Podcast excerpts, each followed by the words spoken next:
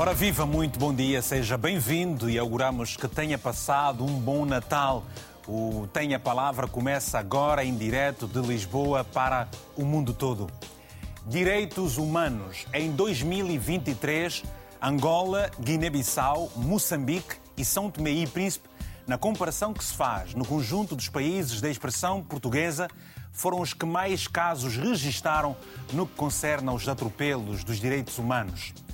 De acordo com a Amnistia Internacional, todos os anos são documentados muitos casos de abusos de direitos humanos, incluindo execuções extrajudiciais, tortura, detenções arbitrárias, falta de julgamentos e deslocamentos forçados de milhares de pessoas em várias partes do mundo. A independência jornalística e a liberdade de expressão têm também sido cada vez mais restringidas e o acesso à informação livre é igualmente um problema cada vez maior em muitos países. A perseguição intensa tornou-se mais aguda e concentrada e a impunidade aumentou. Esta perseguição inclui violações extremas do artigo 18 da Declaração Universal dos Direitos do Homem das Nações Unidas a... e o direito à liberdade de pensamento, de consciência e de religião, segundo fez saber a Fundação Pontifícia ajuda à igreja que sofre. Vamos hoje saber como foi o ano de 2023, com mais detalhes no debate que segue sobre os direitos humanos e quais os desafios para 2024. Como sempre, Contamos com a sua opinião, peça que liguemos para si. Esteja onde estiver, o nosso WhatsApp está aí na tela do seu televisor e eu faço questão de lhe recordar o número, o 00351. Este é o código internacional aqui de Portugal. O número de telefone é o 962 494 543. Em Zoom temos Bubacar Touré, presidente da Liga Guineense dos Direitos Humanos. Fátima Mimbir é jornalista e defensora dos direitos humanos em Moçambique. E mais tarde teremos Mick João, é advogado que vai se juntar a nós a partir de São Tomé e Príncipe. Em estúdio está Simão Helena, é angolano e é também sociólogo. Vamos e agradecemos naturalmente a presença de todos os convidados. Doutor Simão Helena, muito obrigado por estar aqui é um depois de tantos anos, uh, em Angola, na, na, televisão e também na rádio, aqui presente connosco nos estúdios em Lisboa. Vamos até Moçambique, onde está então a, a Fátima Mimbiri. Fátima, pergunto como é que você caracteriza o ano de 2023 em termos de direitos humanos em Moçambique? Muito obrigada, uh, obrigada pelo convite, saudar aos telespectadores uh, e aos meus colegas do painel e desejar festas felizes a todos que nos assistem. Bom, o ano de 2023 foi um ano muito difícil uh, para nós moçambicanos no que aos direitos humanos diz respeito. nós vimos, eu gostava de referenciar em primeiro lugar a, a, reação muito violenta da polícia, que tem sido bastante característica ao longo deste ano.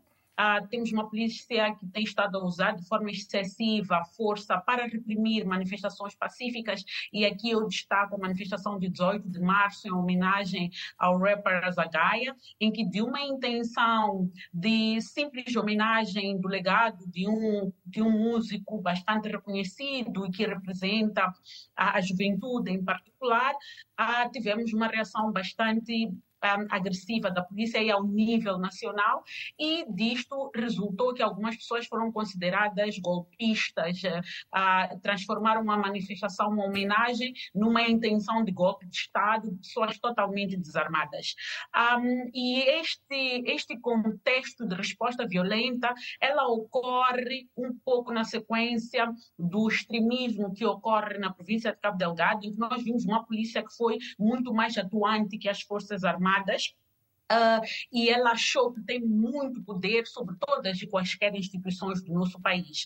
Então, começamos a ver uma polícia bastante interventiva, uma polícia que se imiscui em assuntos que não lhe dizem respeito, uma polícia que até nos processos eleitorais entra nas mesas das assembleias de voto. Portanto, isto para dizer que nós uh, percebemos um posicionamento muito incomum da polícia moçambicana na forma como lida com os, com os cidadãos à volta dos diferentes processos. E aqui quero destacar também a questão de como a polícia foi bastante instrumental para a violência eleitoral que nós vivemos ao nível, ao nível nacional durante as eleições autárquicas. Há, há vários registros e relatos de agentes da polícia que entraram em mesas da Assembleia eh, de voto para manietar, se posso assim dizer, os membros das assembleias de voto, sobretudo aqueles que são da oposição. Vimos também a manietarem os próprios eleitores durante, antes e depois do exercício do seu voto, ah, portanto, de, de escolher os seus dignos representantes. Também tivemos um ano que foi marcado por uma série de propostas de legislação antidemocráticas e antidireitos humanos. E aqui quero destacar a proposta de lei das associações sem fins lucrativos, que tinha como intenção, embora o mote fosse legítimo, mas a intenção era coartar aquilo que são os direitos de associação dos moçambicanos, em que o governo, e aqui tem que sublinhar que é o governo e não o Estado, quer ter uma influência, queria ter uma influência muito grande sobre as organizações, podendo aprovar os seus planos de atividade, os seus e até decidir quando abrir ou fechar uma organização. Isto é bastante contrário ao direito de associação, que está muito bem legislado, embora careça, e temos que reconhecer isso, de alguma atualização. Também vimos uma mídia que foi eh, bastante violentada ao longo deste ano, não só nos processos eleitorais em si, mas na sua relação de trabalho, no exercício do seu trabalho com as, pelas instituições do Estado. Vimos até empresas públicas a violentarem jornalistas, vimos a polícia violentar, violentar jornalistas, vimos a Procuradoria-Geral da República, mais uma vez, como sempre, contrária à liberdade de expressão, sendo bastante diligente para um, processar jornalistas por denunciarem más práticas no lugar de processar as pessoas que os próprios jornalistas denunciaram. Portanto, foi um ano Foi um ano difícil, mal.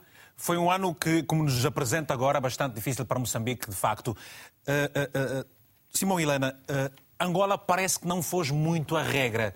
Os números que foram apresentados agora nos vários relatórios em 2024 colocam Angola numa posição igualmente, ou nos parece, como Moçambique, numa situação muito complicada do ponto de vista dos direitos humanos. O que é que se está a passar em Angola, particularmente? bom dia. Vítor Hugo Mendes. Bom dia aos companheiros de painel. Um Feliz Natal, boas festas a todos.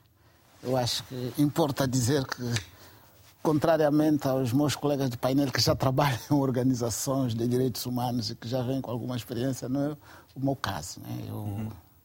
Faz sempre estou... análise do ponto de vista mais social. Sim, estou aqui como, digamos cidadão angolano, cidadão comum, como sociólogo, como académico. Não tenho aval de nenhuma instituição do Estado, do Executivo, para vir representar, mas achei que podia dar o meu contributo dizendo uma outra coisa daquilo que eu sei. Na verdade, eu até tenho dito, porque eu sou um consumidor, posso assumir essa expressão, um acompanhante da vida se quisermos, política em Moçambique. Uh, assisto muito à, STV e eu tenho dito às pessoas que os problemas que se vivem em Moçambique são igualzinhos aos que se vivem em Angola, quase em todos os pontos de vista. E, e o quadro que a Fátima. a Fátima acabou de apresentar quase que se assemelha em Angola. Né? Digamos que é um papel que podemos, poderia, poderia ser uma folha de papel químico, mas cada um com suas realidades. Ou seja, as coisas não estão lá muito boas, deve-se dizer a verdade, em termos de direitos humanos em Angola. Não estão. Há muita contestação, há muita coisa, mas também há muito que se está a fazer. E eu estou mais deste lado de dar o testemunho, se assim quisermos, o quão as autoridades. Mas este, quão... este não estar muito boas, eh, não estarem muito boas as coisas é com tendência a piorar ou com tendência a melhorar? Não, com tendência a melhorar, obviamente, com tendência a melhorar. Com tendência a melhorar. Eu assino e subscrevo por baixo. Ou seja, não há nenhum cidadão angolano que está satisfeito com o estado dos direitos humanos em Angola. Não. Não há. Não há.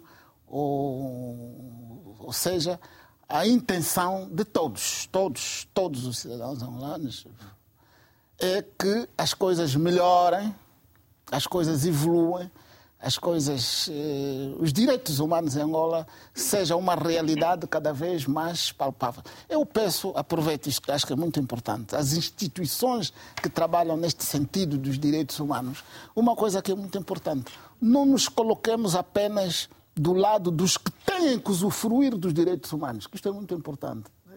do lado dos que têm que usufruir coloquemos-nos também no lado dos que vão beneficiar desses direitos, deveres e obrigações, mas eles também têm direitos, deveres e, e, obrigações. Ou seja, devemos caminhar todos numa plataforma para que aqueles que vão aplicar os direitos humanos, estamos a falar principalmente os, as forças da ordem do Ministério do Interior, como nós chamamos, as forças policiais que são importantes, né?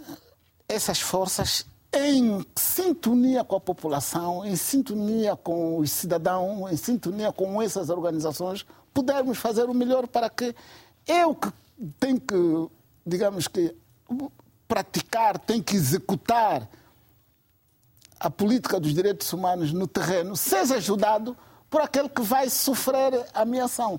O que eu vejo é justamente ao contrário. E penso que no, na narrativa da, da, da, colega Fátima ficou isto presente. Achei piada uma expressão que ela utilizou, que as forças policiais tentam se meter em assuntos em que eles não devem. Eu acho que elas devem estar lá, ainda que for de mão invisível. Ou seja, é preciso nós transmitirmos a mensagem às instituições, às nossas populações, ao povo, ao cidadão, de que existem esses direitos humanos que são para o vosso benefício, que são benefício de todos vocês ou de todos nós, mas eh, vamos, entre aspas, estar numa caixa uhum. em que eh, ajudemos aqueles que vêm, vêm aplicar, aqueles que pretendem ou, aplicar esses direitos no terreno. Deixa eu dizer aqui uma coisa que me parece muito importante, acho que isso é coisa.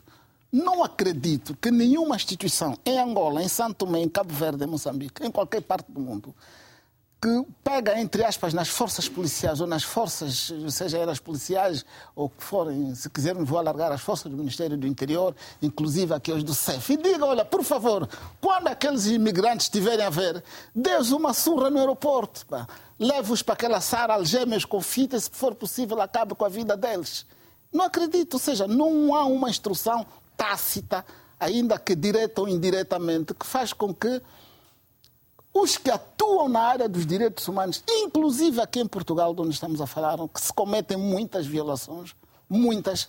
Olhem o recente relatório que saiu sobre a tortura nas cadeias, custa, custa acreditar que é cá, que recebem instruções, vocês maltratem ou distratem ou, como é que se diz, cometam esses abusos sobre os prisioneiros, sobre os detidos, sobre coisas, etc, etc.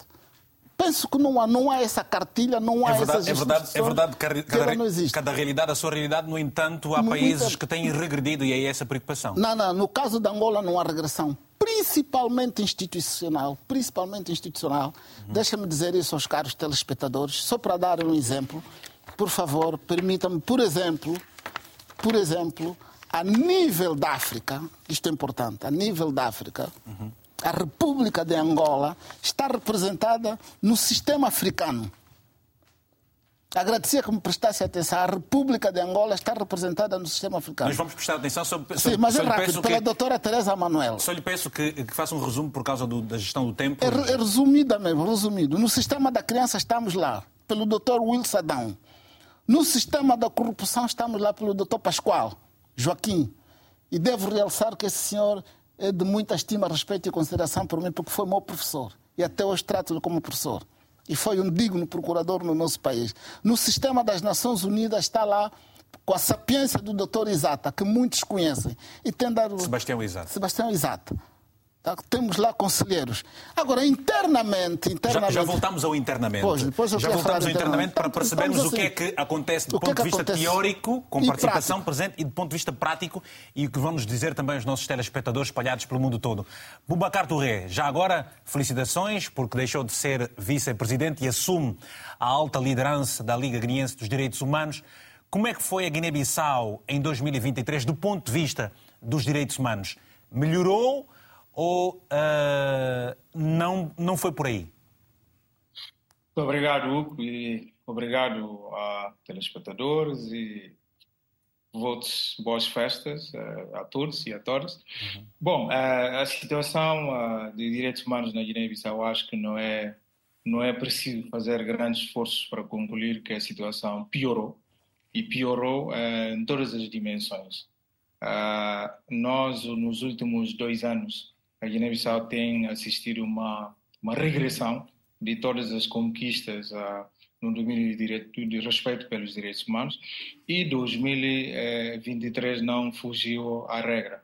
Uh, a situação piorou, nós continuamos a assistir uh, atos de raptos e espancamentos uh, de, de, cidadãos pelo simples facto de terem exercido as suas liberdades fundamentais, a liberdade de expressão, liberdade de imprensa.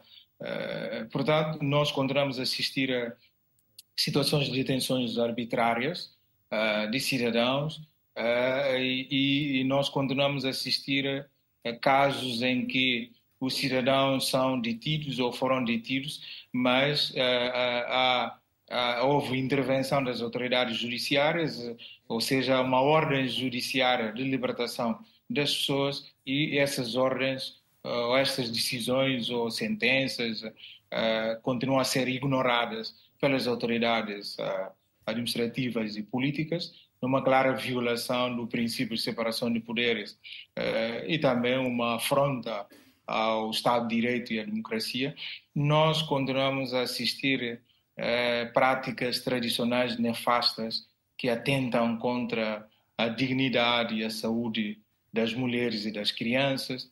E ao nível econômico, uh, 2023 foi um ano caótico, com uh, o aumento galopante da, da, da inflação e, e, a ausência completa de medidas compensatórias, uh, o poder de compra do cidadão comum e dos trabalhadores reduziu drasticamente e, portanto, a pobreza, a extrema pobreza, continua a ganhar uh, proporções uh, alarmantes. Em termos de instituições de proteção dos direitos humanos, 2022 foi um ano excepcionalmente difícil. Uh, o sistema judiciário praticamente deixou de existir porque houve, digamos assim, uma, uma espécie de assalto, né? uma, uma, uma, atos que desvirtuam o funcionamento do sistema judiciário. Uhum. Alô, Bubacar? Bem, uh, uh, uh, congela, vou utilizar esse termo, a imagem de uh, Bubacar Touré que nos estava a fazer, apresentar este relato de, da Guiné-Bissau. Vamos até São Tomé e Príncipe, dentro de alguns instantes. Vamos tentar novamente o Bubacar Touré. Bubacar, pode continuar. Eu, lhe, pergunto agora, perante este quadro que nos apresenta em resumo, qual dos poderes acabou por ser mais permissivo a que essas situações de desrespeito dos direitos humanos fosse se agudizando. É o legislativo, é o judicial, é o executivo. Como é que você descreve esses poderes do ponto de vista da... Nós temos, uh, infelizmente, nós temos, uh, uh, desde o início, depois das eleições legislativas, ah, ah, houve uma certa expectativa dos cidadãos da melhoria. Em junho ah, deste ano. Em, termos, sim, em termos de funcionamento das instituições democráticas, porque nós passamos a ter um parlamento ah, eleito, um parlamento a funcionar, um governo resultante das eleições, a presidência da República, tínhamos um Supremo Tribunal em funcionamento. Rapidamente as coisas pioraram é, o Supremo Tribunal houve assalto das forças de segurança que acabou, culminaram com a demissão do presidente do Supremo Tribunal de Justiça é, e recentemente nós assistimos à, à dissolução inconstitucional da Assembleia, Assembleia, Nacional Popular, o Parlamento, e portanto neste momento nós temos apenas uh, um poder em funcionamento que é o poder presidencial, o Presidente da República.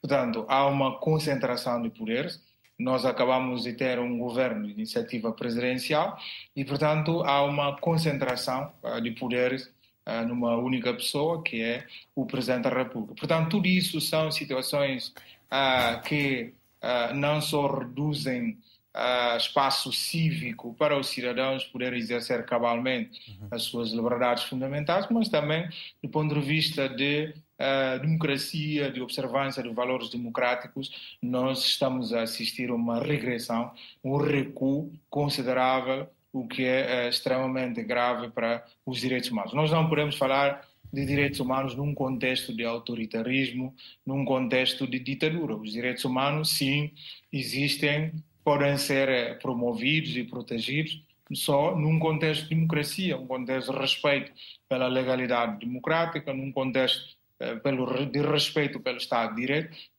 Ora, nós estamos a assistir o 2023, este ano foi um ano, mais um ano de regressão nesse sentido. Vamos... E, por conseguinte, e por conseguinte, nós não podemos. Nós estamos neste momento, uh, 36 pessoas foram detidas uh, em 2022 em conexão com o caso 1 de fevereiro e essas pessoas continuam detidas neste momento ilegalmente. Nós consideramos essas detenções de um sequestro porque. 1 de fevereiro uh, ou 1 de dezembro? Desculpa, Bubacar. 1 de dezembro. Prazos legais. Sim? 1 de dezembro, disse 1 de fevereiro, 1 de dezembro. Uh, um, não, não, nós temos dois casos. Ah, ah, nós temos o caso 1 de fevereiro de 2022. Ah, 2020. Sim, 36, já... São 36 pessoas que continuam detidas uh, uh, ilegalmente. Uh, inclusive há várias decisões judiciais vamos vamos vamos olhar vamos para olhar para esses casos vamos olhar para esses casos dentro de alguns instantes Bubacar estamos a vale referir esses nossos telespectadores com alguma dificuldade no sentido de uh, conectarmos o sinal com São Tomé e Príncipe, para nos trazer também aqui o Mix uh, João, o advogado, aquela que é a realidade de São Tomé e Príncipe. No entanto, temos algumas mensagens que já nos foram enviadas. Vamos começar pela primeira mensagem, que diz o seguinte. Em Angola não há regressão no que toca aos direitos humanos. Essa mensagem do Nelson Chanarico, em Angola. Temos agora dois telefonemas. O primeiro, vamos lá saber de quem se trata, é o António Semente, no Sumba, em Angola, Kwanza Sul. Por favor, tenha a palavra, a Semente, a província do Kwanza Sul, mais concretamente na cidade do Sumba. Bom dia, Vitor. Bom dia. Bom dia. Bom dia, estamos a ouvi-lo. É só baixar o, o volume ou afastar-se do sítio em que Bom se dia. encontra. Bom dia, Semente, estamos a ouvi-lo. Vitor, Vitor. Estou a ouvir, estou a ouvir muito bem. Sim, Vitor. Uh, pronto, pode ser a minha opinião para não tomar mais teu tempo. Eu sou de opinião que essa abordagem a respeito da temática dos problemas de direitos humanos que se deve ter não retrata tanto ponto de vista daquilo que são as expressões de liberdade. Olha, vou pedir, vou pedir uh, Saquetti, vamos só mudar de linha e dá-me só, só no retorno, por favor, para ouvir melhor o, o António Semente. Vou, vamos tentar uma outra chamada e regressamos ao António dentro de alguns instantes. É o José Manuel, está em Maputo, em Moçambique. José, bo, boa tarde já em Moçambique. Uh, o que nos pode dizer sobre o que foi o ano de 2023 relativamente aos direitos humanos e como é que perspectiva 2024? Olá, bom dia, Vitor. Bom, bom, dia. a todos os uh, panelistas. Uh, Vitor, é o seguinte, um, uh, temática de direitos humanos ainda é um assunto muito sério a se debater, não só em, em Moçambique, em Angola e quase e um pouco por todo o mundo, não é? Porque ainda fizemos, ou seja, os nossos dirigentes, os nossos governantes ainda tapam os olhos é, nessa questão de direitos humanos. É? Por isso é que nós vimos, por exemplo, é, a concentração de poderes é? ao presidente, aos presidentes da República e com isso eles conseguem muito bem maqui, é, maquinar as, é, esse lado para que não se possa ver o, a quanta maldade se tem causado na sociedade. Eu vou me referir um pouco, quando eu liguei a TV, né, falava-se logo da, da, da ação da, da, da, Polícia Nacional. Veja lá, Vitor, é triste, é triste nós, vermos o que temos testemunhado é, é, sobre os atos da polícia, das polícias nacionais. Veja lá, a polícia está ali para poder manter a ordem, não é? Manter a ordem. Aliás, esse é o slogan não é, principal da, da Polícia Nacional.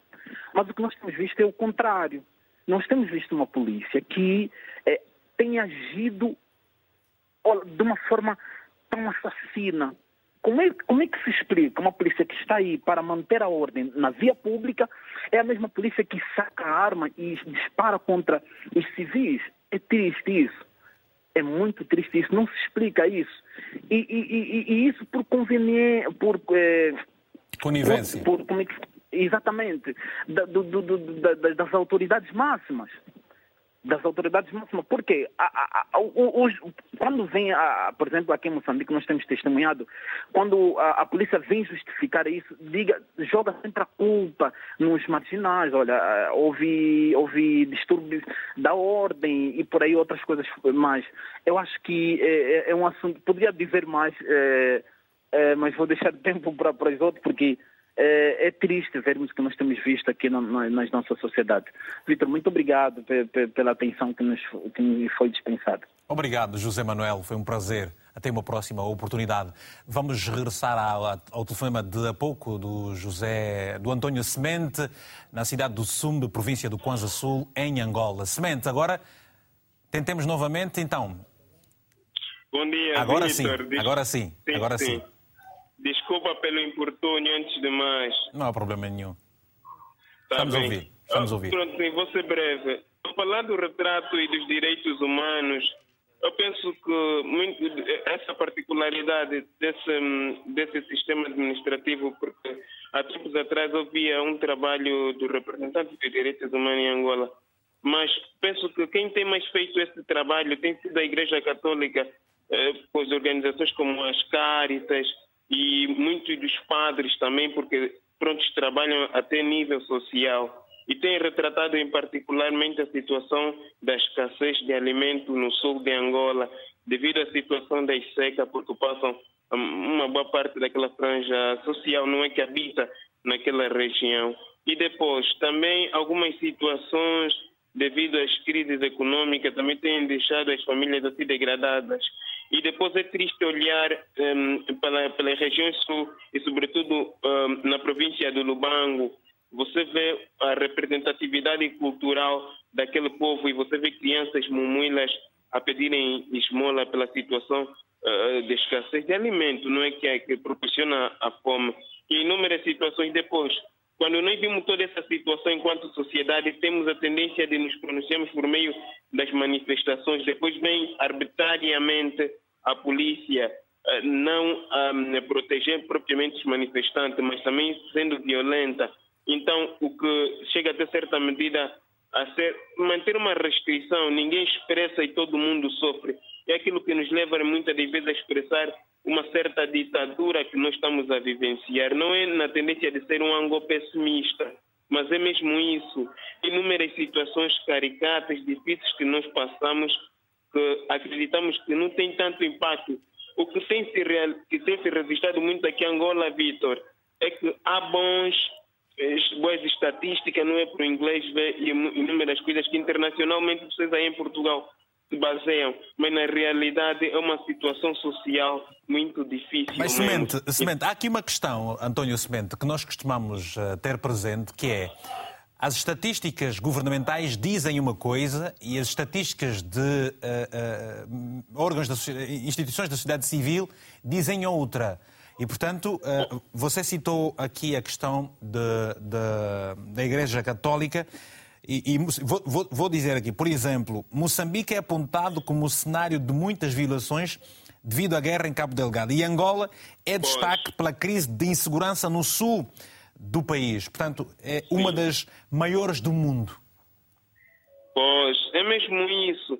E depois, se um, as lideranças governamentais tivessem consciencialização dessas situações, penso que juntos nós poderíamos ter aquele pensamento comum de tentar superar Você acha isso. que a, a, as lideranças são insensíveis perante os quadros que se, são apresentados? Oh, Vitor, é verdade, porque você vê o quanto o quanto essas lideranças atacam as emissoras católicas. Porque, sabe por quê? Porque as emissoras católicas que nesses últimos anos têm se espalhado têm sempre essa tendência de trazer, de trazer o retrato social no uhum. modo radiofônico. Isso para essas lideranças demonstra... São prontos, incômodas, não é? Sim. E depois, como é, que eu vou, como é que eu vou conseguir pensar em direitos humanos? eles nem conseguem ouvir quem eles governam. Vitor, Vamos... Eu não sou anglo-pessimista. Está bem, já percebemos, eh, António Semente. Muito obrigado pela sua presença uma vez mais aqui no Tenha Palavra. Bem, uh, infelizmente não conseguimos ter uh, por videochamada o, o Miquel João, que, Miquel João, que está uh, em São Tomé e Príncipe, mas temos-lo ao telefone. Bom dia, uh, uh, uh, João. Eu lhe pergunto, em São Tomé e Príncipe cada vez mais se fala de impunidade relativamente aos direitos humanos. Qual é o quadro? Já foi feito aqui um quadro descritivo sobre São Tomé e Príncipe, sobre Guiné-Bissau, sobre Angola e Moçambique. O que é que se tem do ponto de vista dos direitos humanos em São Tomé e Príncipe? Não temos por enquanto, caímos, perdemos essa chamada. Vamos regressar a Moçambique. Uh, uh, como é que a questão uh, de impunidade versus religiosa, olhando para o caso Cabo Delgado, pode nos trazer um quadro de, dos direitos humanos em Moçambique, Fátima? Bom, ah, falando em impunidade, eu acho que há duas vertentes que nós podemos abordar. A primeira é um quadro de impunidade geral, a ideia ou o senso que os ah, criminosos têm de que a justiça nunca vai atuar sobre eles, de tal sorte que nós continuamos a ter ah, casos de assassinatos que aconteceram que até hoje não tiveram nenhum esclarecimento. Continuamos a ter, por exemplo, falando de jornalistas, temos o caso de um jornalista jornalista Ombaru, que no contexto da insurgência ou da instabilidade em Cabo Delgado desapareceu ah, e até hoje não temos informação sobre ele, já várias cartas, pedidos de esclarecimento, não só à Procuradoria, mas também à própria Presidência da República, considerando que o Presidente da República é o comandante em chefe das Forças de Defesa e Segurança, para nos dizerem que contexto é que ele foi detido, porque houve uma detenção arbitrária, mas que não seguiu os trâmites legais. Portanto, estamos a falar aqui de ah, execuções, não é? Que, estão a acontecer e que não há responsabilização. Portanto, temos esta dimensão da impunidade e quando olhamos, por exemplo, um aspecto que nós estamos a falar é que houve um recrudescer dos casos um, de raptos, numa cidade bastante policiada, como a cidade de Maputo, por exemplo, nós registramos uh, em vésperas de eleição e pós-eleição há três raptos que aconteceram, mas uma cidade que está cheia de PTRs distribuídos pela cidade, polícia já paisana, mas ninguém conseguiu deter ou, ou identificar estes indivíduos. Portanto, a impunidade tem estado a pro, pro, propiciar o recrudescimento deste tipo de crime, quando falamos dos raptos, mas também dos crimes que afetam os jornalistas jornalistas, os assassinatos que têm estado a acontecer, as várias detenções arbitrárias. Olhando para o contexto de Cabo Delgado, não tenhamos dúvidas que a situação ficou grave. Temos um, o caso, por exemplo, da população que está, que foi, um, digamos, uh, que saíram das suas zonas. Fátima, um, de antes, antes, antes de continuar, peço desculpas, Fátima. Relativamente a Cabo Delgado, eu, eu estive a ler o relatório uh, da, da uh, Associação Igreja que Sofre que diz que um regime islâmico separatista em Cabo Delgado, em Moçambique, num quadro global de ascensão de califados oportunistas.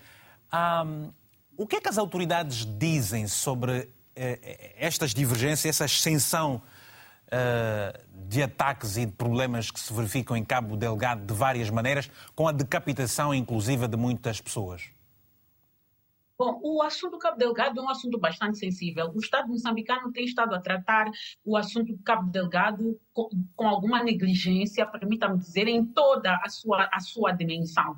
A, a começar a inclusão do próprio, eh, da, da própria insurgência, ah, que o governo começou por negar que se tratasse de terrorismo como tal, e por consequência ela nunca quis olhar para as razões profundas ah, da situação do Cabo Delgado. Traz aqui uma dimensão dos califados, da, da, do extremismo islâmico, mas este é um discurso que nós não vamos ouvir, é uma abordagem que não é tratada como tal. O que, o que se tem estado a dizer é que há um grupo de indivíduos não identificados eles estão a criar alguma instabilidade e já se começou a assumir que se trata de terrorismo efetivamente, de tal sorte que abrimos as portas para receber ah, os diferentes intervenientes que estão a auxiliar o governo. Mas, do ponto de vista daquilo que nós diríamos dos root causes a, a, a da insurgência em Cabo Delgado, ninguém quer abordá-las. E isto levanta uma pergunta, uma questão de fundo. É, a nossa inteligência ainda não conseguiu, ao passar dos seis anos, efetivamente,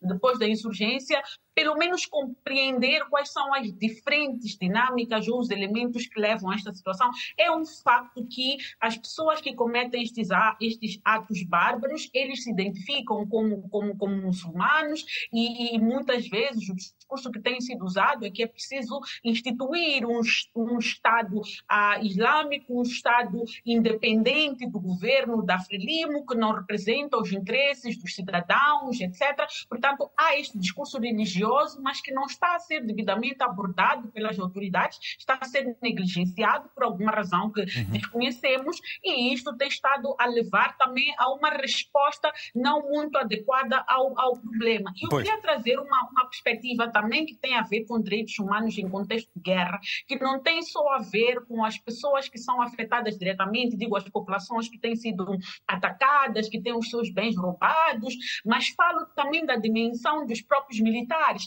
que muitas vezes são colocados num terreno que eles desconhecem, sem adequada preparação para o contexto, não sabem o que, que vão tratar, o que, que vão lidar, sem meios, inclusive, para a sua proteção, o que significa que o Estado está a levar pais de família, filhos, esposos, eh, cidadãos moçambicanos que se comprometeram a lutar e a defender a soberania do nosso país para a morte. Portanto, não estou a dizer que não se tem de enviar militares que é enviados, mas com as condições necessárias para poderem exercer os seus trabalhos. É uma vergonha o que está a acontecer em Cabo Delgado, ter militares moçambicanos sem meios vis-à-vis -vis os militares da SAMIM, os militares da uh, do, do, Ruanda com todos os meios necessários percebemos, para Fátima, e é, e é um assunto, é, percebemos, e é um assunto que costumamos falar aqui também, vale de referir que este relatório da Igreja que sofre mostra que a liberdade religiosa foi violada em países onde vivem mais de 4,9 milhões de pessoas. Em 61 dos 196 países sob análise, os cidadãos enfrentam graves violações. A pior classificação, a categoria vermelha, inclui 28 países, dos quais 13 estão em África e um deles é Moçambique. Ora, uh, vamos então até São Tomé e Príncipe. Mique João, qual é a análise que faz dos direitos humanos em Moçambique no ano de 2000? Em Moçambique nada, em São Tomé e Príncipe no ano de 2023? Bom, uh, muito obrigado pela atenção. Bom dia. Dispensar. Bom dia a todos. Uhum. Uh, eu até poderia falar um pouco de Moçambique, quando falamos de direitos humanos, é trans transnacional. Abrange a todos os homens de uma forma em geral, mas pronto, vou cingir-me a Santo Meio Príncipe, que é uma realidade que conheço um pouco melhor em relação a Moçambique. Em função, porque quando falamos de direitos humanos, falamos sempre de alguma discrepância em termos de culturas, de, de tradições, isso faz diferenciar uh, as normas que se que regulam direitos humanos de uma perspectiva uh, stricto sensu em relação às diversas regiões do mundo. Bom, em relação a Santo Meio Príncipe, o que podemos dizer é que em Santo Meio Príncipe vigora o princípio de que não existe direitos humanos fora do Estado. Estamos a falar do Estado enquanto poder político. E quando assim é, é como é natural, o Estado dita sempre as regras do, do, daquilo que entende que deve ser os direitos humanos e até a sua aplicabilidade em termos de instituições e não só. Bom, como pode-se perceber, uh, com os últimos acontecimentos que ocorreram em Santo Meio Príncipe, estão os direitos humanos intrinsecamente ligados àquilo que é a perspectiva do Estado, que entende aquilo que é os direitos humanos. Então o Estado vai se aplicando as regras em função daquilo que defende os seus interesses e que protege o seu poder, olhando para o cidadão como, como um objeto, ao invés de olhar como um indivíduo passível de de, de, de, compor aquilo que são os elementos essenciais para a definição do Estado na perspectiva lá do sucesso, o povo. Bom, então o que nós estamos a assistir é, é, é esta, esta perspectiva e daí decorre o resto. Nós chegamos ao nível nacional, São Tomé e. Quem conhece-nos, em termos daquilo que é a nossa tradição, os nossos hábitos e costumes, sempre fomos um povo muito pacificador, acolhedor, amigo, e em raras, raras situações via-se questões de violação daquilo que nós chamamos de uh, direitos do homem, que direitos humanos, e bom, vivíamos aí numa tranquilidade. Porém, as coisas inverteram bastante, a perspectiva que se agora adotou, que não há direitos humanos sem que o Estado efetivamente o define. Atualmente nós temos um, uma, uma velha máxima que voltou a, a ponto sagrado, que é leitar-se a um indivíduo que entende que é o Estado e os direitos humanos dependem do Estado, logo dependem deste indivíduo. E nós estamos, estamos nessa conjuntura, tudo que era garantia, tudo, tudo aquilo que era garantia, que, se conseguiu durante esses 48 anos após a independência, estão todas em causa, até chegamos a ponto de assistirmos execuções sumárias de pessoas no dia 25 de novembro de 2022, sem soluções à vistas, o que não esperávamos que nunca pudesse acontecer em Santo Meio Príncipe. E como é que a sociedade, como é que a sociedade, Mix, como é que a sociedade são tomense reage a todo este cenário? Ou ela sente-se incapaz de fazer alguma coisa perante o quadro que acabou por nos descrever? Sim, sim. Repare que nós estamos a falar de uma perspectiva do Estado, de uma hierarquia em que vê-se os cidadãos como objeto, e o Estado, enquanto poder político, baseado numa pessoa, tem todo o poder, tem todos os instrumentos de repreensão, e os cidadãos santomenses, como é característico, é pacífico. Então, diante de uma situação como esta, em que se até vidas humanas foram cefadas e ninguém assume responsabilidade até agora, os cidadãos vivem aterrorizados. E eu iria depois entrar nesse prisma para explicar que o, a violação constante dos direitos humanos leva-nos a uma outra situação, que em Santo Meio já se começa a ver, é a instauração do clima do terror, ou seja, o terrorismo em ação. E, e falamos de terrorismo do Estado, onde os cidadãos têm medo até de se pronunciar, têm medo de manifestar e adotaram a, a, a uma situação passiva universal de abandonar o país em massa. É o que está acontecendo no meio príncipe agora, porque se efetivamente incapaz de dar resposta essas violações grosseiras e massa dos direitos humanos que já transpola para um outro prisma que é a questão de terrorismo em si a aplicar em Santo Tomé e Príncipe nessa, nessa, neste, neste dado momento. Vamos, vamos regressar daqui a pouco à análise dessa questão de, de Santo Tomé e Príncipe. Já vou atender a mais telefonemas. Vamos rapidamente uh, voltar a ouvir o Bubacar Touré. Bubacar, eu lhe pergunto, qual tem sido a resposta da União Africana face às graves violações e abusos dos direitos humanos cometidos eh, no continente? Sente que uh, um, as várias organizações, por exemplo, uh, a Guiné-Bissau faz parte da CDAO, mas falo também da própria uh, União Africana, têm dado alguma resposta satisfatória nesse sentido? Ou vocês que operam os direitos humanos não sentem da parte dessas instituições alguma voz de suas horas de práticas que em nada contribuem para a imagem de um país?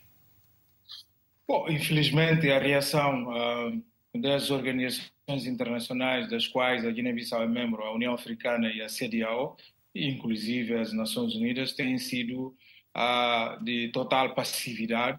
Aliás, nós, uh, nós temos criticado uh, repetidas vezes em como a comunidade internacional abandonou pura e simplesmente a Guiné-Bissau. Bom, nós já sabemos quais as razões, as razões por, por detrás uh, desta, desta, deste comportamento, desta letargia, digamos assim, lacismo da comunidade internacional, se calhar por causa de algum cansaço das nossas sucessivas crises e uh, porque todas essas instâncias uh, das quais a Guiné-Bissau é membro há protocolos, convenções internacionais, os princípios fundadores dessas organizações internacionais eh, obrigam eh, que cada Estado-membro que assumam, que, que assumiram compromissos em série dos tratados e protocolos internacionais no domínio de direitos humanos, que cumpram com as suas obrigações eh, internacionais. Não tem sido o caso, nós temos assistido a este retrocesso, a estas violações graves esta, esta afronta sistemática da democracia, dos valores democráticos, do Estado de Direito, não tem havido pura simplesmente nenhuma, nenhuma reação, um silêncio ensurdecedor que nós uh, não compreendemos. Eu acho que isso tem sido, uh, isso tem dado algum conforto às autoridades nacionais para prosseguirem com as suas ações ilegais, uhum. uh, com as repressões contra, contra os direitos humanos, porque internamente tem havido apenas reações das organizações uh, da sociedade civil, uh, cuja esmagadora maioria tem sido amordaçada uh, pelos, sucessivos, pelos sucessivos atos uhum. uh, do, do poder político quando se sinta incomodado com as ações já, das organizações. Já voltamos então, assim. Não... Já voltamos assim. Vamos agora a, algum, mais alguns telefonemas e depois algumas mensagens. Começamos pela a, a telefonema de Laura Macedo. Laura, muito bom dia. Está em Angola. Em Angola, lhe pergunto o que acha da notícia segundo a qual a Secretaria de Estado para os Direitos Humanos e Cidadania em Angola vai criar comitês locais dos direitos humanos nas 18 províncias uh, do país? É uma notícia uh, que lhe motiva ou, ou que pensa? Laura Macedo, muito bom dia. Não temos para já a Laura Macedo, temos o Dilvilónio Lopes, no Kwanza Sul também. Dilvilónio, muito bom dia. Tem a palavra, se faz favor. Divilónio? Está bem, está bem, está bem. Obrigado, até já. Está-se a despedir de quem? Fale comigo, faz favor. Divilónio, é o Vitor daqui. Já... Alô, Divilónio? Vamos tentar novamente a Laura Macedo, então? Ou temos uma outra chamada? Laura, alô? A Laura está aí? Ok. Uh... Eu, eu, eu, uh, Coque Mucuta, bom dia. Coque Mucuta, bom dia. Bom dia, Vitor. Está-me a ouvir? Estou a ouvir, estou a ouvir muito bem. Tá Coque, estou a ouvir muito bem. Coque Mucuta, uh, uh, jornalista, bem, um cidadão angolano, e... jornalista, um cidadão angolano que tem estado muito interventivo uh, nas várias questões sociais. não temos o. Alô, Coque? dificuldade. Eu perdi o teu sinal. Mas. Vitor, Alô, você eu... está a receber uma outra chamada e não consigo te ouvir. Mas está o Coque Mucuta em linha ou está um... Qual é a chamada eu que nós estou, eu estou em Ok. Coque Mucuta, eu, eu, eu vou, vamos rapidamente ao assunto. Nós estamos a falar sobre direitos humanos. Coque, estamos a falar sobre direitos humanos em 2023 e as perspectivas para 2024. Enquanto cidadão angolano, jornalista e muito ativo nas, em questões sociais, o que é que pensa do país relativamente a essa questão dos direitos humanos?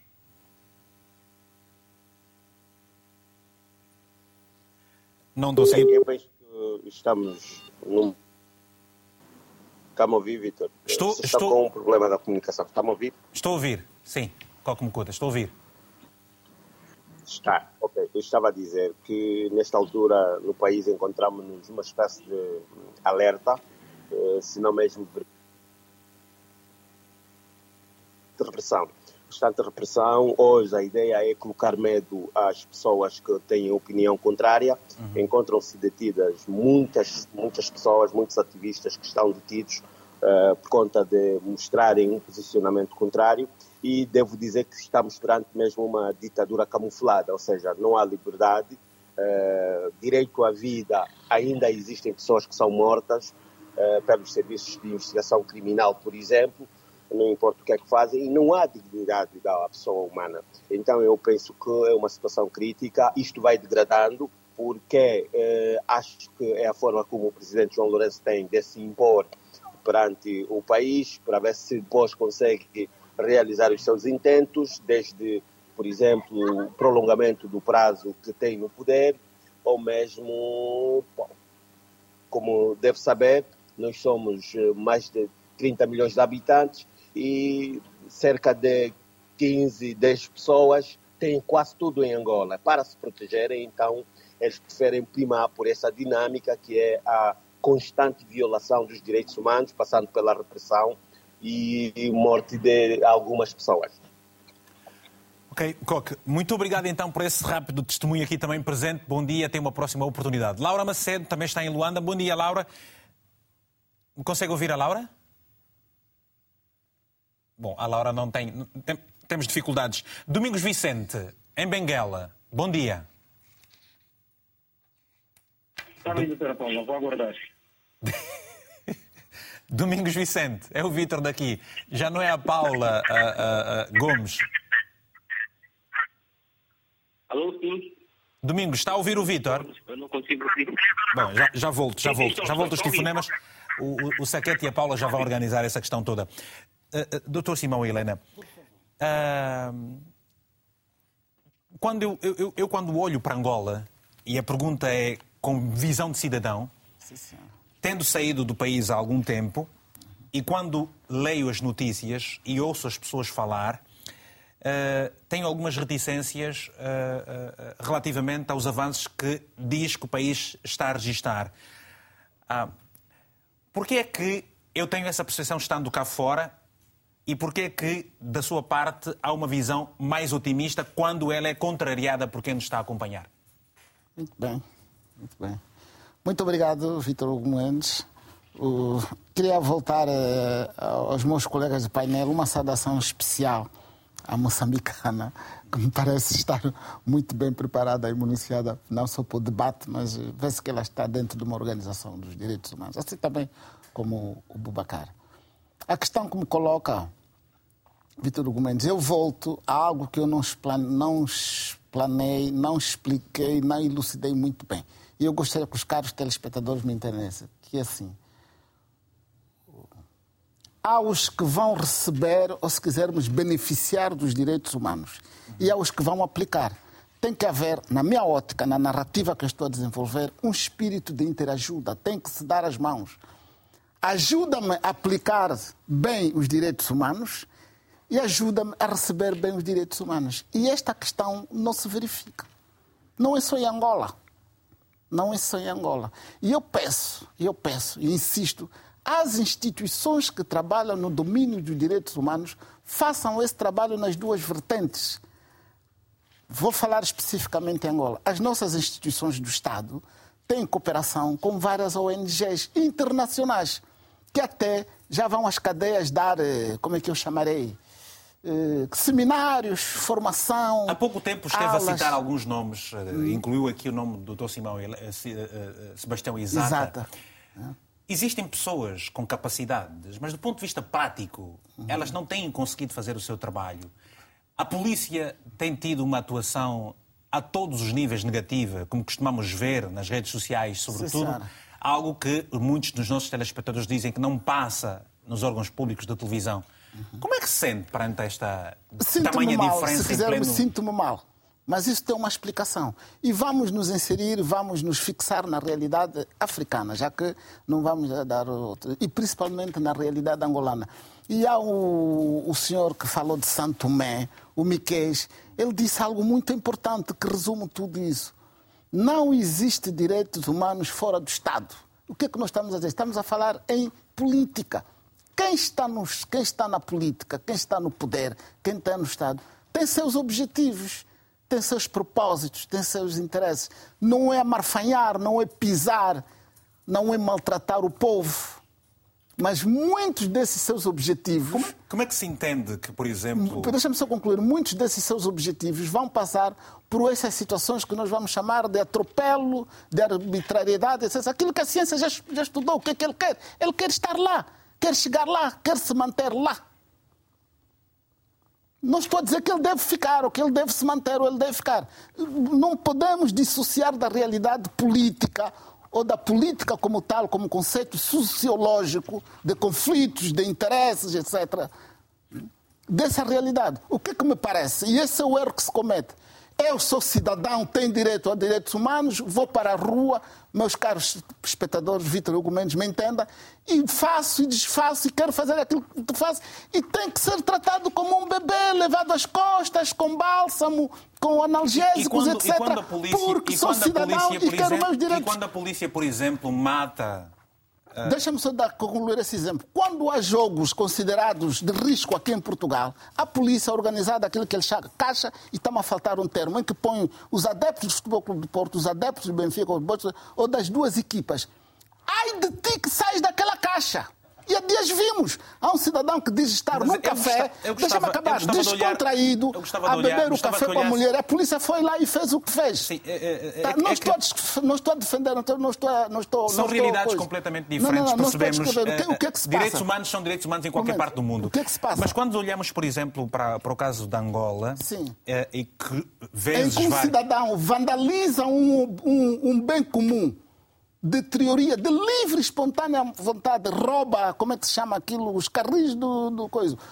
queima as centrais elétricas, rouba os fios, a polícia deve ir lá, desculpe eh, e tal, sobe, levar para a cadeia, fazer-lhe um bife com batata frita e um bocadinho de ovo, coma e não sei quantos.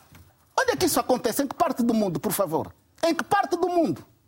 Em que parte do mundo isso acontece? Você está tá tá a vandalizar, está a estragar, está a destruir e quer que a polícia chegue lá, cruze as mãos, por favor, suba no carro. Não...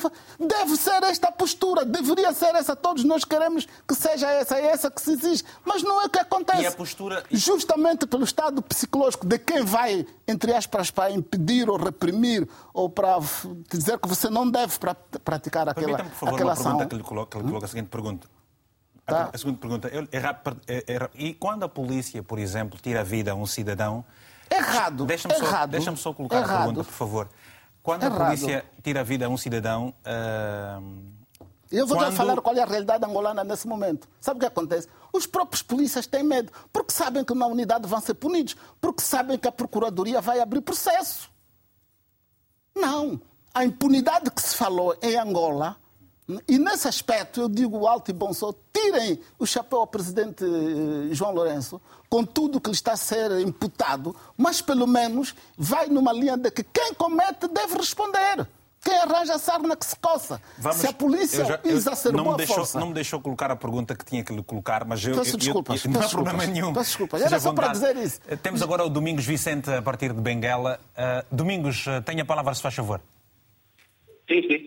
Tem a, palavra, tem a palavra, se faz favor. Há pouco tínhamos dificuldades. Sim, sim. Falar de, sim, falar de direitos humanos em, em, em, em Angola uhum. é daquelas situações muito, mas muito complicadas. Infelizmente, esse, esse rebuliço que está a fazer aí no estudo, respeito muito é mais velho e tal, mas também respeito à condição dele. Mas é assim, eu, eu gostava de fazer uma abordagem na perspectiva daquilo que são, são os objetivos, ou, ou seja, o dever que o governo tem para com seus cidadãos. Repare, nós temos neste país, todos os anos, fora do sistema de ensino, 10 mil crianças.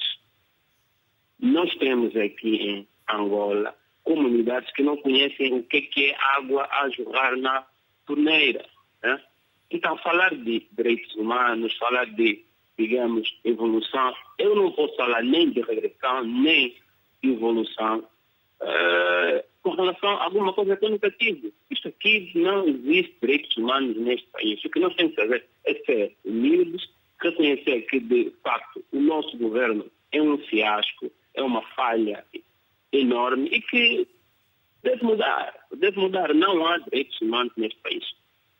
Muito obrigado. Obrigado, Domingos Vicente, a partir da província de Benguela, em Angola. Temos agora o Divilónio Lopes, está no Kwanza Sul, um pouco mais acima, no litoral de Angola. Divilónio tem a palavra, se faz favor, estamos a ouvi-lo.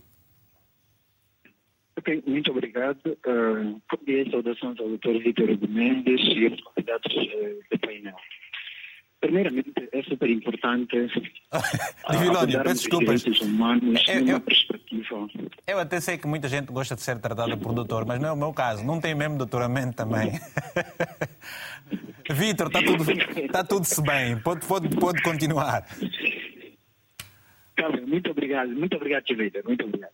Exato. Ok, continuando a abordagem, é, é, importante nós fazermos referência dos direitos humanos é, da forma mais básica possível, sem trazermos aqui conceitos dos grandes doutores, como por exemplo do, do sociólogo Maria Helena. Né? Direitos humanos num, conceito básico que é, por exemplo, de, de passar fome. Eu vivo no Kwanza Sul, nasci no Kwanza Sul, nasci em Porto Mios, vivo no Ambuí, e em ambos os municípios eu vejo, não vi apenas, eu vejo famílias a passar fome mesmo mas não passar fome porque quer, passar fome porque não tem condições e nem ajuda do Estado e nem ajuda dos vizinhos, por exemplo, para superar essa fome. Nós temos, por exemplo, aqui crianças eh, que não estão eh, no sistema de ensino porque não existem escolas suficientes para albergar essas crianças. Nós temos, por exemplo, crianças que fazem mais de 10 quilômetros para ir à escola. Nós temos, por exemplo, o caso de ativistas presos arbitrariamente, faz parte dos direitos humanos não tem sido resolvido, nem tem sido visto. E não há vontade política para resolver problemática do gênero. Nós temos, por exemplo, a influenciadora digital Neta Nahar com dois filhos, crianças, dois filhos, crianças, eh, num estado de saúde extremamente crítico, que não é libertada de forma alguma. E, e, por incrível que pareça, os dois filhos de na rádio são americanos e o governo americano não intervém no assunto. E, e é muito triste o que nós temos visto. O embaixador atual americano aqui em Angola não fala nada, não responde nada. Ou seja, o, o, o, é muito triste para mim ver o, sociólogo Maria Helena a se pronunciar nos termos que se pronuncia, contando, a tentar contando defender que, a todo custo, por exemplo, a posição dos direitos humanos. É muito, eu respeito, sim, sim. Contando que a NET já pediu, inclusive, desculpas públicas, não é? Sobre o que ela fez. Pois, infelizmente, já fez o que exigiam, né? Desculpas públicas. E, foi muito. Temos que reconhecer também que foi feito da parte da NET ofensas públicas ao Presidente da República e aquilo que fosse. Nem que não fosse ao Presidente da República, mas fosse um outro cidadão. É muito triste aquilo que se viu. Entretanto, já pediu desculpas públicas e tem dois filhos eh, de duas crianças. Para terminar, faz favor. Da sua proteção, do seu cuidado e da sua educação. Por exemplo, o, o, o doutor eh, Maria Helena defende aqui que nós chamamos até. Eh, desenvolvimento e crescimento dos direitos humanos, mas não é verdade. Falou aqui, citou nomes de vários representantes em organizações africanas e internacionais de Angola nos, nos direitos humanos, mas isso não se vê na prática. Nós não vivemos dessa realidade. Obrigado. Não há educação, por exemplo, eu, eu, eu, não há educação de forma alguma, não, não, não há como sanar a nossa fome, não há como sanar a nossa sede, não há como resolver os nossos problemas mais básicos. Mas nós estamos a falar de problemas básicos, simples, que se o doutor Maria Helena rodar pela província do Quanta Sul, em particular, e por outras províncias, vai perceber que os desafios dos direitos humanos em África, em Angola em particular, é um desafio, é um bicho de sete cabeças, mas muito simplesmente porque não há mesmo vontade política. Muito obrigado, tenho dito, boa continuação. Obrigado. Doutor Simão, vai poder responder no tempo, temos que controlar. Vai, vai responder. Grave só, grave só o seu pensamento, se faz favor. Permita-me atender agora o Carlos Lopes. Temos o Carlos Lopes a partir do Porto, aqui em Portugal. Carlos, muito bom dia. Tem a palavra, se faz favor. Muito bom dia, Vitor Hugo. Dia. Eh, antes de mais, e aos telespectadores da RTP África, tu tens a palavra. E antes de mais, desejar a todos a continuação de boas festas e um próspero ano de 2024. Obrigado. E entro já diretamente no tema dos direitos humanos para 2024. No que diz respeito a Angola, Uhum. e após termos comemorado em 2023 75 anos da Declaração Universal dos Direitos do Homem, infelizmente, e como angolano, com 62 anos, é lamentável nós termos constantes e sistemáticas violações dos direitos humanos em Angola. Ter o ministro de Interior dizer que a polícia não está ao serviço para distribuir bombons e repousados à população. No Cafufo, ter um comandante-geral que dizia que largava missas em cima dos manifestantes que se manifestavam em prol dos direitos humanos. E este é o contexto que nós temos em Angola. Uma ditadura que não respeita os direitos elementares da nossa Constituição, que começa e todos deviam saber isso antes Mas- de fazer comentários, que começa por capítulos. Não acredita na vontade do presidente João Lourenço em tornar a realidade completamente diferente? Há quem. eh, pessoa- Há sempre. eh, Há sempre projetos, agora vai, vai haver, por exemplo, a, a- a criação de um gabinete a nível das províncias. Há pouco tempo tive aqui numa pergunta.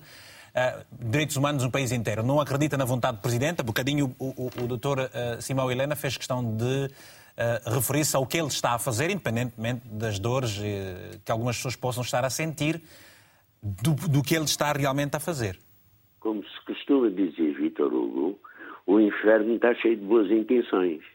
Porque aquilo que os angolanos querem é ver na prática a serem respeitados os direitos humanos. As boas intenções toda a gente pode fazer, os gabinetes, associações, as declarações, o cativar o IDE, o investimento direto estrangeiro, sem respeitar no seu país os direitos económicos, o direito à habitação, o direito à educação, o direito à saúde. Todos esses direitos em Angola, os angolanos vêm sistematicamente, como já disse, violados. Por isso, isto só muda, isto só vai mudar em Angola quando nós tivermos governantes que nos respeitem, Muito governantes bem. que salvaguardem os nossos direitos. Desejo um bom dia. Muito obrigado. Bom dia, Carlos. Vamos agora a algumas mensagens e depois voltaremos ao painel. Comecemos pela mensagem do Ercílio Manjete, Manjate, em Maputo, Moçambique, escreveu-nos o seguinte: Lamento a forma como as autoridades têm atuado. A situação dos direitos humanos está deplorável. Os cidadãos são macabramente torturados.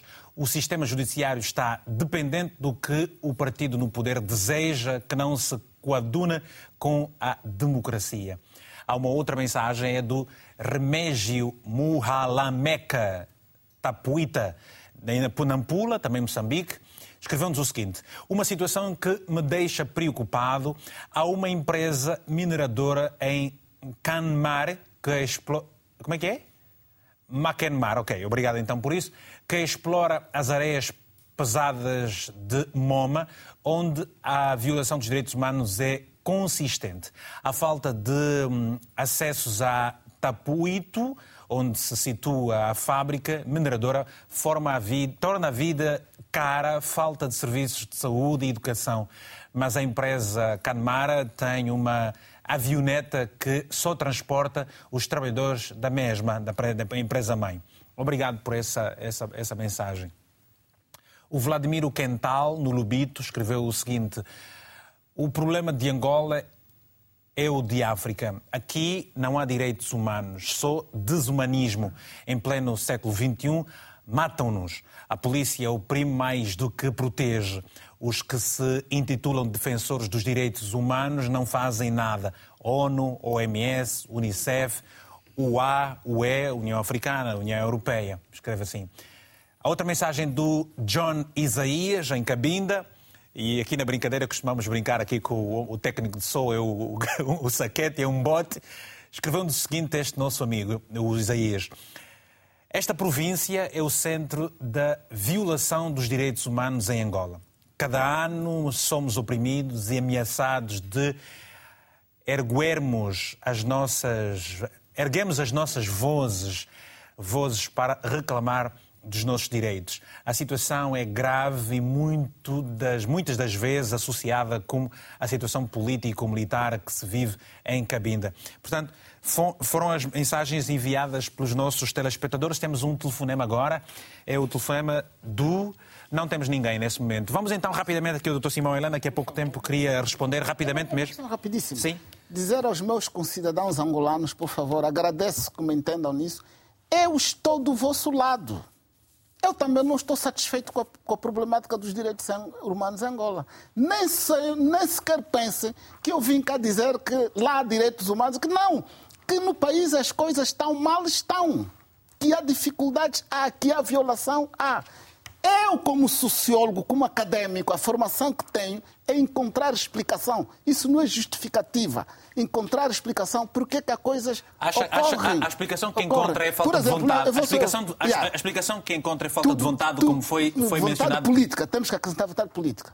Meus caros ouvintes, escutem, por favor, telespectadores. Eu sou, sou eu Nasci, vivi e cresci em Cabinda.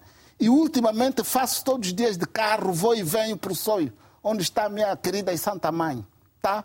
E sei que dificuldades há. Ou seja, é falta, é falta de vontade política. Deixa-me só responder. A questão que se levantou aqui para mim é muito sensível. Falta de escolas, falta de água, falta. É uma verdade.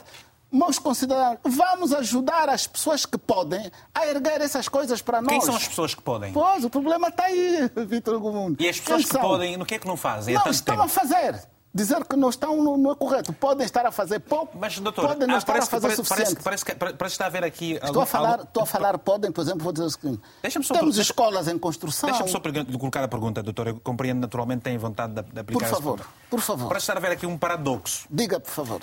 Em alguns momentos diz que podem, depois diz que não, não está bem assim. Eu lhe pergunto. Uh... Não, não está, não está bem. Eu insisto, isso não está bem. Estão a tentar melhorar. Estão a tentar fazer o melhor. Mas... E, esse, esse melhor não é estalar o dedo. Doutor, eu gostaria que fosse. Diz que está-se a tentar melhorar, no entanto, os telespectadores dizem que não há e em muitos casos há recuos brutais. Não, não, não, não nego, não nego. Eles estão a sofrer na carne. Quem dá um murro e fura o olho do outro, ele esquece. Mas quem apanha o um murro nunca esqueceu que esse murro foi me dado pelo Vítor Hugo Mendes. Tá. Eu, Nunca é de esquecer. Eu só, eu, eu, eu, só, só escrevo, faço por, crónicas. Por, por amor doutor. de Deus, eu estou do Fátima, lado deles. Vamos olhar para Moçambique e o futuro 2024. O que é que se perspectiva? Estamos a terminar agora o programa. Não. Olhando para, para o, para, o, futuro e de forma uh, uh, que vocês que trabalham, que operam os direitos humanos, assim podemos dizer, quais serão as vossas contribuições? Qual é, uh, que, que palavras de esperança se podem trazer aqui para os telespectadores? Vitor, permita-me antes fazer um breve comentário faça, à volta das faça. colocações uh, do doutora Simão um, Helena. Helena. Bom, eu queria primeiro só mencionar que não podemos normalizar a violação dos direitos humanos a, a polícia ela é formada e eu sei que já há componentes de direitos humanos que acompanham a formação dos agentes da polícia. Então, numa situação em que estamos diante de um criminoso, não é chegar com uma violência brutal sobre uma pessoa que está totalmente, ah, digamos, desarmada. Tem técnicas e formas adequadas de, ah, digamos, ah, deter aquele indivíduo. Agora, quando nós só pensamos na violência, reagimos com violência, significa que tudo aquilo que foi a formação administrada a esta gente não funcionou, esta gente não está capacitado para ser o agente da lei e ordem. Então, esta gente tem de sair da administração, porque nós não queremos criminosos a tratarem das nossas vidas. Não é por acaso que o polícia é um agente da, da lei e ordem. Então, ele não pode ser um agente da desordem, da insegurança, instituir o medo nas pessoas. É tão triste ver que as crianças na rua têm medo do polícia. E eu cresci a sonhar em ser polícia. Era normal ouvir crianças a dizerem eu quero ser polícia. Hoje as pessoas têm um horror do agente da polícia. Isto tem de nos levar a uma, a uma consciência. E claramente pelo uso excessivo, a brutalidade uh, que, que estas pessoas um, ah, empregam no exercício das suas funções. Segundo ponto, muito breve, o, doutor Simão referiu sobre a representação de Angola em particular, e eu vou estender para os nossos países uh, dos PALOP e, e, e, sobre a representação em vários fóruns internacionais onde nós eh, estamos, mas o estar representado num órgão internacional, seja de direitos humanos, direitos da criança e por aí fora, não significa que a nossa consciência enquanto Estados, enquanto agentes do Estado, ela está de acordo com os princípios que estes órgãos representam. Eu vou dar um exemplo, o caso de Moçambique, que foi eleito ah, membro do, do Conselho de Segurança das Nações Unidas numa posição de membro não permanente, uhum. mas na altura em que Moçambique estava a ser eleito, Moçambique estava a perpetrar violência contra os seus cidadãos que estavam a manifestar-se em homenagem ao músico. Veja, não estávamos a falar de política, estávamos a cantar Povo no Poder, que é uma música, o hino dos jovens, que foi instituído pelo, pelo cantor Azagaia, que refletia sobre a vida política e social do país. E fomos atacados Fátima, perante, Fátima, perante, perante, o cenário, perante o cenário que já descreveu há pouco tempo e que acaba de descrever, eu lhe volto a perguntar, eh, tem esperança, estamos a sete minutos do programa, temos mais uh, outros convidados para também poderem expressar aqui o seu pensamento, sobretudo o Santo Meio Príncipe, tem esperança que para o ano Moçambique possa estar diferente? Bom, eu não quero desanimar ninguém. Ah, eu queria muito ter essa esperança, mas infelizmente não a consigo ter, porque é preciso lembrar que Moçambique no próximo ano vai ter eleições gerais. E as eleições gerais são geralmente muito violentas e a experiência que tivemos destas eleições autárquicas já nos dá uma indicação do que podem ser as eleições gerais. Ah, e, e, e, o fato de estar a, estar a concorrer para os governos provinciais, lembrando que a ideia das eleições provinciais ela é, é, é, ela é o culminar de uma reivindicação, digamos assim, da Renamo, que há anos reclamava que ela vencia em determinadas províncias, mas isso não lhe permitia governar.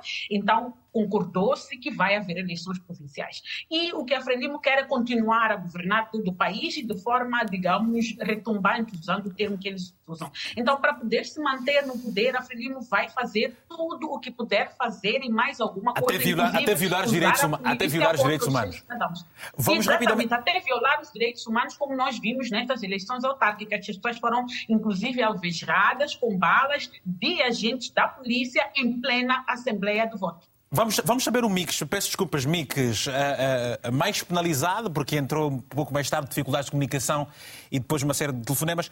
Mix, uh, o caso 25 de novembro continua ainda por se explicar. Muitas pessoas, pessoas e instituições que de todo não se sentem convencidas com vários argumentos que são apresentados. São também um país pequenino, tem os seus desafios, é verdade.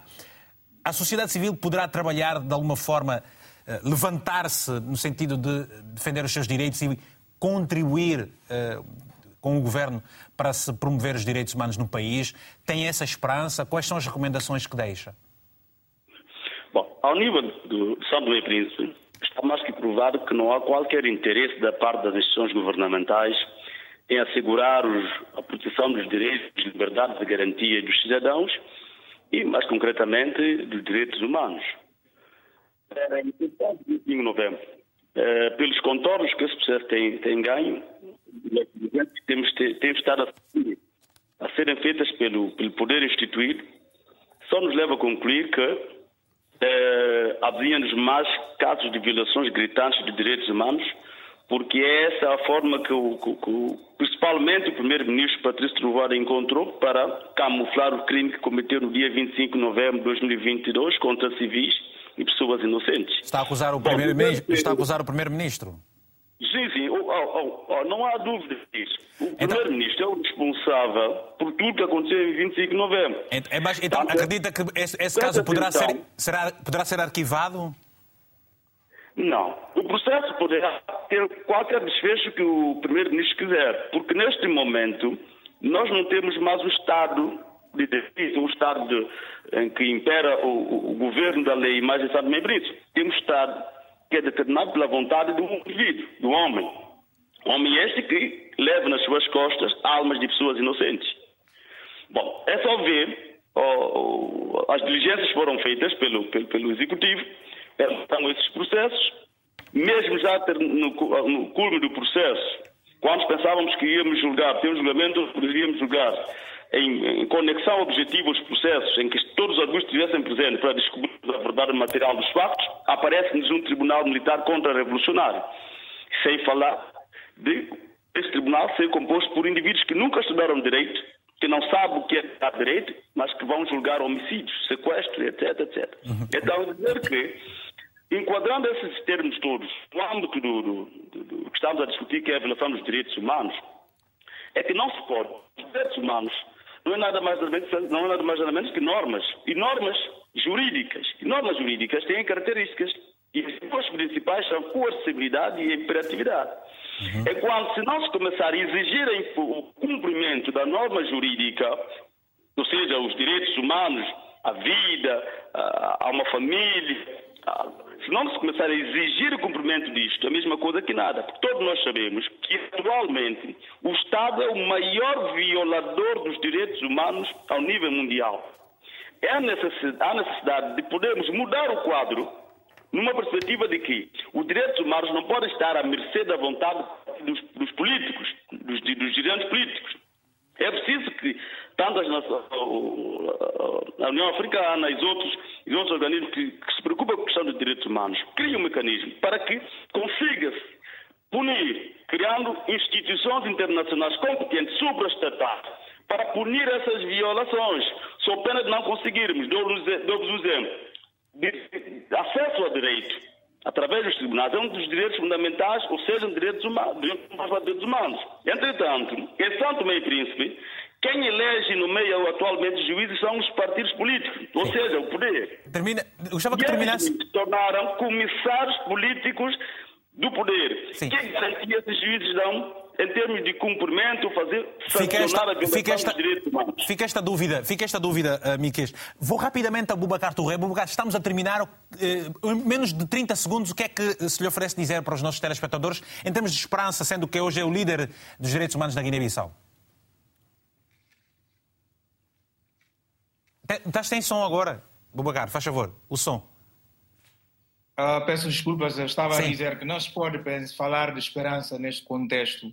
Eu acho que uh, ah, 2024 será um ano uh, de consolidação destes, destes atropelos uhum. uh, às leis, aos direitos humanos, uhum. porque nós, enquanto organização de direitos humanos, ao assistir a este fenómeno de concentração de poder uma única pessoa, de disfuncionamento das instituições democráticas, de detenções eh, à margem da lei Vai ser complicado. e outras violações de direitos humanos, infelizmente, nós não temos eh, nenhuma esperança para 2024. De qualquer maneira, Obrigado. como organização, continuamos a trabalhar e nós iremos eh, brevemente, nos, nas duas primeiras semanas de janeiro, Trabalho. Nós vamos estar aqui natural deste lado para acompanhar. Obrigado. obrigado. Este foi o último programa do ano, naturalmente desejando a todos um novo ano ano e muito próspero também, com paz e saúde.